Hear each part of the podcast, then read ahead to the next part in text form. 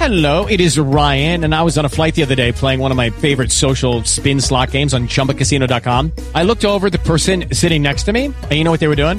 They were also playing Chumba Casino. Coincidence? I think not. Everybody's loving having fun with it. Chumba Casino is home to hundreds of casino style games that you can play for free anytime, anywhere, even at 30,000 feet. So sign up now at chumbacasino.com to claim your free welcome bonus. That's chumbacasino.com and live the Chumba life. No purchase necessary. BGW. Void were prohibited by law. See terms and conditions. 18 plus. Es muy difícil, obviamente, lo que está viviendo, pero tengo a Eddie Santiago, que es un colombiano al otro lado, en Rusia.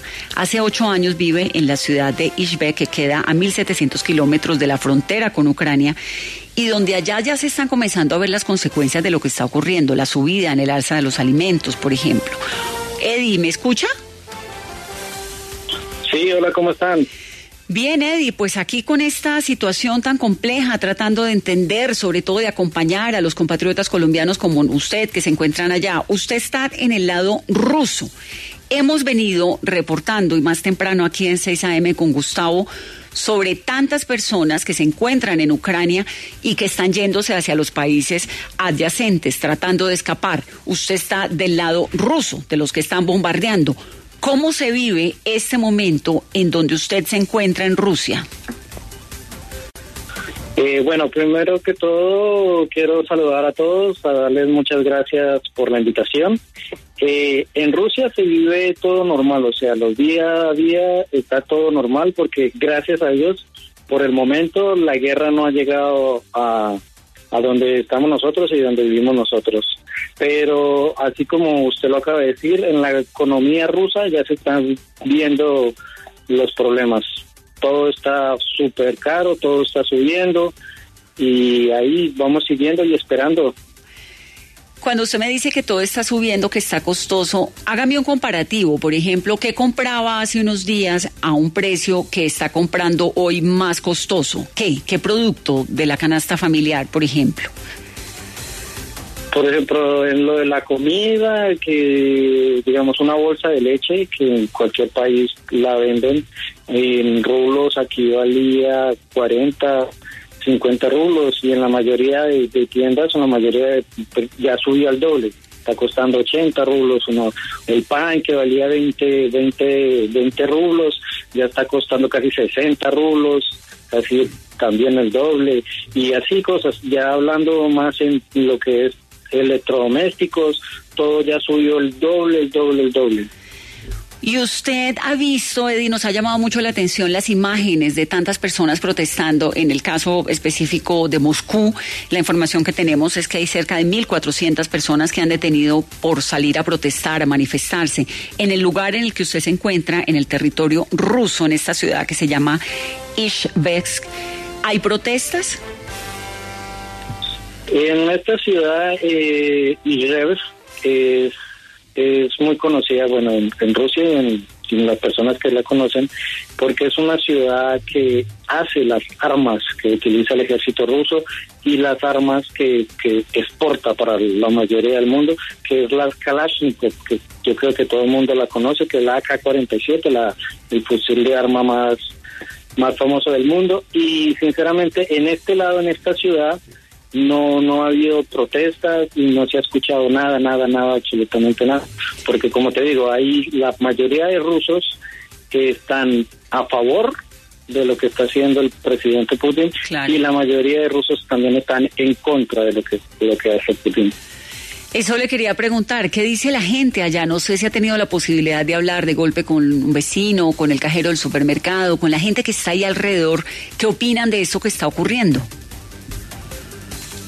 O sea, los rusos no dan, no dan así como una, una concreta opinión por, porque ellos en sí, como lo plantea, como se los plantea el presidente ruso, y que como la mayoría de nosotros sabemos, es de que estamos cuidando y, y cuidando la frontera entre Rusia y lo que es Europa, la OTAN. Entonces, como te digo, siempre hablan, porque los rusos son muy nacionalistas, entonces siempre hablan de que, que sí, sí, que si la OTAN no cierra Ucrania, se está cerrando, acorralando a Rusia y que eso no lo podemos permitir. Eddie, el cubrimiento de lo que está pasando, el cubrimiento en Rusia, ¿Qué dicen los medios de comunicación de lo que está pasando? ¿Es posible tener versiones distintas a la versión oficial? Eh, en sí, nosotros miramos, bueno, ahorita todas las noticias en Rusia, todo, absolutamente todo el día es con el mismo tema, con el tema de, de la guerra en, con Ucrania, pero todo se basa es a la misma, siempre las mismas noticias. ¿Qué son? No hay, no hay, digamos, otro, otra diferente noticia que, que, que, o sea, que, que, que nosotros podamos saber. Pero ¿qué noticia es? Decir, ¿qué les cuentan allá eh, sobre lo que pregunta Pascual? ¿Qué, ¿Qué cuentan en la radio, en la televisión rusa? Eh, ahorita hace una hora acab- acababan de terminar de hablar los los encargados de la zona de conflicto, lo que es Donbass. Acabaron de hablar por en directo y están lo que ellos dicen y lo que le demuestran a, todo el mundo aquí, o sea, no a todo el mundo, sino a todos los ciudadanos rusos, es que están muy agradecidos muy agradecidos con Rusia por porque esperaron mucho, esperaron ocho años para que les pudieran dar una mano de todas las masacres, de toda la gente que se ha muerto, de que todo el mundo, de todos los occidentales y todos siempre hablan de que como Ucrania ahorita, pero ahorita se les olvidó de todo el daño que hizo Ucrania en, en, en- en la región del Donbass. Eddie, la figura de Putin en Rusia, la figura de Putin tiene eh, qué percepción, por ejemplo, en la ciudad que usted vive. ¿Hay una oposición, digamos, así sea soterrada al presidente, o la figura de Putin sigue siendo una figura casi que intocable en términos de opinión pública? Ay, o sea, la figura de Putin ahorita en estas ciudades que, que, que, por ejemplo, donde yo estoy, que, que, que es una ciudad que prácticamente, como decir, intocable para los rusos, por lo- como, como te dije, eh, no, no, ellos siempre ven ¿no? a Putin es que es una persona muy, o sea, siempre sabe y es táctico a las cosas que tiene que hacer. Y, como- usted mismo lo dice, hay muchos opositores que no están de acuerdo a cómo él hace las cosas, cómo se metió a Rusia, a- se metió, di- disculpe, se, se invadió Ucrania, pero yo creo que la mayoría de rusos en este lado, porque yo estoy casi en el centro de, de- Rusia, es Siberia y lo que es eh, Rusia europeo, siempre hablan y de que si Putin está haciendo eso es por porque lo tiene que hacer y es bueno. Pues es muy interesante poder escuchar, Pascual, esa otra versión, ¿no? Lo que se está reproduciendo en la prensa en Rusia, en Rusia, lo que dice la gente allá, a juzgar por las declaraciones y lo que nos está contando aquí eh, nuestro invitado, que además es colombiano, que está viviendo allá en Rusia. Pues es que es esto de, de- de- de creer que lo que está ocurriendo es lo correcto, ¿no? Y como tienen totalmente coaptado y controlado la información que se reproduce en Rusia, pues eso es lo que piensa la gente allá. Sin embargo, las imágenes de tantos que están siendo detenidos, más de 1.400 personas fueron detenidas en las últimas horas, sobre todo en Moscú, por protestar, Pascual. Sí, Vanessa, y lo que nos dice Eddie yo creo que da cuenta de las justificaciones que se dan en Rusia para la invasión y es mostrar lo que está pasando en esas dos repúblicas en Donbass y decir lo que ha pasado aquí es una especie de abuso, de genocidio respecto a de quienes hablan ruso, que ha dicho Putin han sido maltratados, que han sido obligados a esconder su idioma y su procedencia y eso entonces es lo que está mostrando de alguna manera la televisión y los medios rusos en este momento, eh, dando ciudadanos que viven en esas regiones y que son prorrusos, dando las gracias por la llegada de Rusia a esa región. Eh, yo creo que dice bastante, Vanessa, de lo que dicen los medios. Esas justificaciones que en Europa y en Occidente parecen increíbles, que parecen simple pretexto, pues allá se oyen de otra manera. Que son dos planetas absolutamente distintos, divididos tan solo por una frontera y por la historia de dos naciones unidas culturalmente. Eddie Santiago es un colombiano que vive en Rusia desde hace ocho años. ¿Qué hace allá en Rusia, Eddie? Eh, yo eh, así como te digo, yo soy, muchas gracias, eh, soy colombiano, colombo ruso, o sea, soy colombio y nacionalizado ruso. Trabajo en el circo, lo- yo soy artista de circo. Ah, no me diga, qué interesante. ¿Y qué hace? Yo hago el acto del globo de la muerte. ¿Has visto la esfera metálica donde se meten motos a girar? Ese es a lo que yo me dedico. Claro, lo conocí acá en el circo de los hermanos Gasca, que se montan dos señores en una moto a toda adentro de una esfera y eso es peligrosísimo. ¿Y es así de peligroso como parece? Sí, es así de peligroso, pero hace, o sea, yo no solo he estado en Rusia, yo gracias a Dios y a mi profesión he estado en muchas partes del mundo, en Europa, en Asia, entonces, gracias a lo que es mi profesión y, y, y- y otra cosa que les iba a comentar, que más que todo mi, mi temor, mi temor ahorita mismo es de que si llega la, la, la guerra Rusia en sí, yo soy reservista del ejército ruso. Cuando me entregaron mi nacionalidad, me entregaron ahí mismo el papel de que podía ser llamado en caso de una guerra mayor de lo que está ahorita.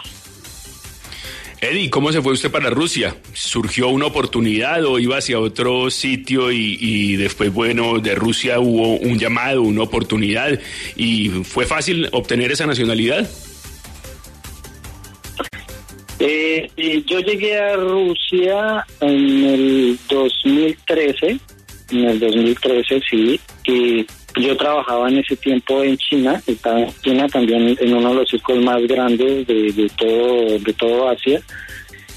Y, y me salió, sí, me salió la oportunidad de, de venir a trabajar a, Rusia en un circo y como mi esposa es rusa, mis hijas son rusas, no la pensé dos veces y estando en la casa de ella, estando por ahorita como puedo decir es mi casa también y entonces por eso decidimos venirnos a Rusia.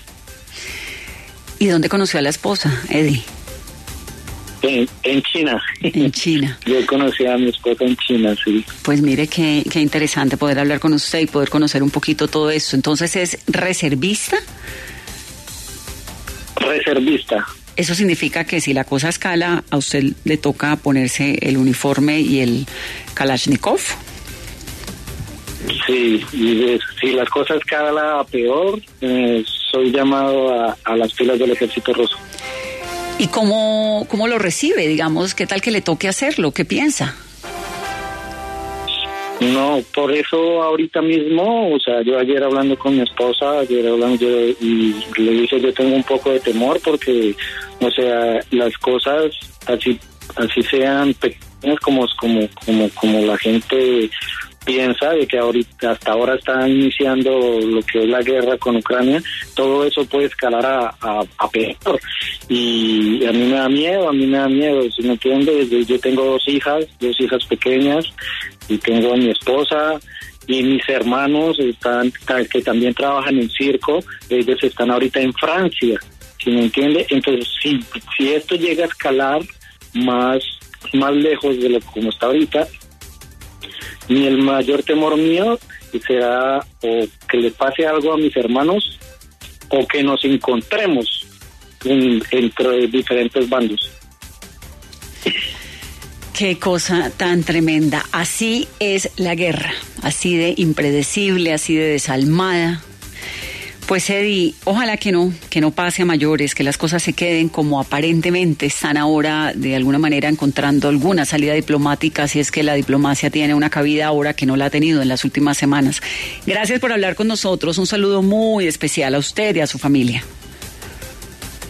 No, muchas gracias a ustedes por la invitación. Igualmente estoy a su disposición para lo que necesiten. Igualmente ya dentro de poco, dentro de poco, o sea, ya mañana en la noche, viajo para San Petersburgo, que es una ciudad también ya más cerca de lo que, de lo que, de lo que, o sea, es una de las ciudades ya, la segunda ciudad más importante de Rusia. Pues nuestro corresponsal asignado allá en San Petersburgo, Eddie, para que nos cuente las cosas, la vida cotidiana. Es muy interesante saber lo que está ocurriendo y lo que están pensando a ese lado de la frontera, adentro en Rusia. Un saludo grande, gracias. Bueno, gracias a ustedes y hasta luego. La bolsa de leche pasó de 40 a 50 rublos en 24 horas a 80, 90 rublos. Así de rápido se ha caído, ha cambiado la economía, así de rápido ha cambiado la vida en esa frontera en medio de esos dos países. Pascual, me parece importante que le contemos un poco a nuestros oyentes y también hagamos ese análisis de por qué la OTAN está con los brazos cruzados. La OTAN allí viendo el presidente ucraniano diciendo nos dejaron absolutamente solos. ¿Por qué? Pues Vanessa, yo creo que lo primero es pensar en el papel de Estados Unidos. Eh, Biden lleva desde octubre eh, siguiendo este tema todos los días, lleva desde octubre hablando con sus aliados de la OTAN y piense en esa conversación que tuvieron Biden y Putin. Es la última conversación que tuvieron el 7 de diciembre, según dicen una conversación de dos horas en la que Biden insistió en el riesgo de sufrir fuertes consecuencias económicas y políticas. Creo que eso hace que Putin tuviera muy claro que las consecuencias consecuencias no iban a ser militares o que la reacción de la OTAN no iba a ser una reacción eh, militar. Lo otro es que la OTAN tenía dificultades para esa unión. La OTAN, después de los cuatro años de Trump, donde hubo muchas diferencias, pues se había debilitado un poco, por lo menos tenía grandes fisuras. Además, los miembros de la OTAN no quedaron muy contentos con la salida de Estados Unidos de Afganistán, o por lo menos con que ni siquiera se consultó esa salida, ni siquiera se avisó esa salida de los miembros de la OTAN, y eso hizo también que las diferencias y la desconfianza creciera un poco. Hubo también un tema de unos submarinos nucleares con Francia, ahí no hubo acuerdos y también eso hizo eh, que la OTAN tuviera problemas. Así que la gran medida que tomó Biden, sobre todo, fue empezar a comunicar muy rápidamente los movimientos rusos. Estados Unidos fue el que tuvo esos movimientos muy claros desde el principio. Normalmente esa información clasificada no se le entrega a los aliados, no se le entrega inmediatamente a la gente de la OTAN porque da temor de espías rusos, pero esta vez lo que hizo Biden fue entregar esa información inmediatamente para que la OTAN tuviera conocimiento y lo que dicen es que eso eh, hizo posible por lo menos una unidad que hay en este momento para tomar medidas económicas y políticas contra eh, Rusia. Hmm. Esa unidad, eso fue lo que hizo Biden, unidad en la OTAN y unidad también entre el Partido Demócrata y Republicano, comunicar también al interior a los jefes de los partidos qué estaba pasando y lograr el apoyo mayor Imagínese esta, bueno, acuérdese Pascual que nosotros hablamos con un montón de gente, con las que, personas con las que estamos volviendo a hablar ahora, que hace tres, cuatro días nos decían, no, aquí todo está perfecto, aquí nada está pasando, aquí todo bien. Y yo decía, pero ¿será que entonces nosotros estamos exagerándonos? Porque Biden sí lo dijo desde el momento, van a invadir. Hay que sacar a todos los estadounidenses de allá, salgan inmediatamente. El que no salga ya no va a poder salir seguramente, no tenemos cómo. Lo dijeron y nosotros decíamos, pero ¿por qué allá la gente tan tranquila? Porque nadie se imaginaba, exceptuando la inteligencia de la OTAN estadounidense, allá adentro, en Ucrania me refiero, que esto iba a escalar de esta manera y a esta velocidad. Lo tenía muy claro en Estados Unidos, incluso en Navidad por ahí por los días de Navidad Rusia empezó a decir, no, ya estamos retirando las tropas, hay 10 mil soldados que están saliendo y de una lo que dijo el gobierno americano a sus aliados es, es simplemente una pantomima, salen unos soldados, quedan las instalaciones que ya tienen en esa zona y por otro lado llegan otros soldados. Mm. Estados Unidos estaba muy seguro desde el principio de eh, que esos movimientos, incluso de 100 mil soldados, no tenían otro motivo, no tenían un motivo distinto y no tenían un objetivo distinto a invadir a Ucrania. Ahora, ¿por qué el presidente de Ucrania dice que se siente solo? Pues porque le coqueteó la OTAN hasta ayer. Acá, venga para acá, nuestro club es delicioso, métase aquí en esta piscina, venga, diviértase en nuestro patio. Claro, pero, pero, cuando los otros se metieron al patio de él, entonces no, mire, por ahora no podemos hacer nada. No pueden hacer nada porque Rusia ya dijo, tengo una bomba atómica lista. Y si alguien me responde, uno no sabe a dónde vaya eso. Por eso la prudencia extrema que están manejando desde Europa y desde Biden.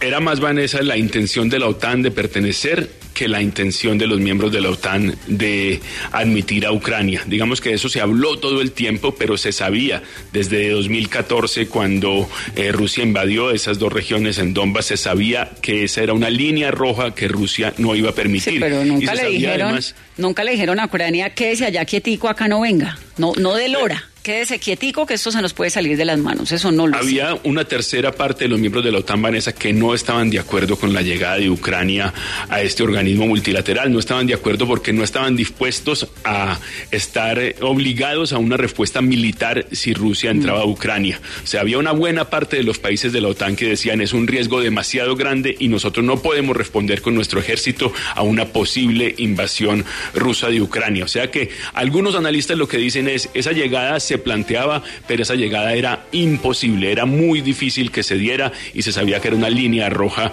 de Moscú. Y el argumento de la OTAN para no responderle en este momento a Putin es ese, es que Ucrania no es de la OTAN. En el momento en que cruce la frontera y se meta a uno de los países de la OTAN, pues ahí las cosas podrían ser a un precio distinto. Consecuencias económicas de las sanciones que ha impuesto Estados Unidos a Rusia. Inflan los precios de los mercados energéticos en el planeta. En el petróleo, Juan Pablo. El precio del petróleo, Vanessa, va a crecer dado que Rusia es el tercer exportador de crudo en todo el mundo. La agricultura.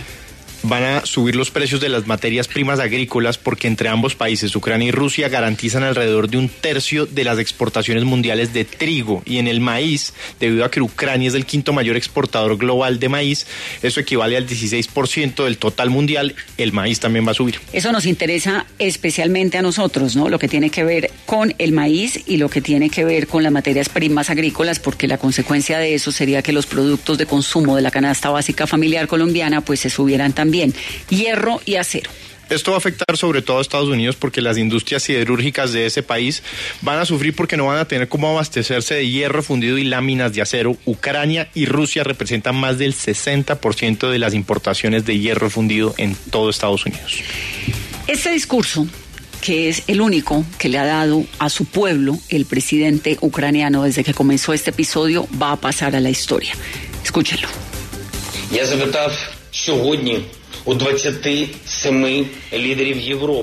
He hablado con 27 líderes europeos sobre si Ucrania de por qué Ucrania está acá, si va a entrar o no a la OTAN.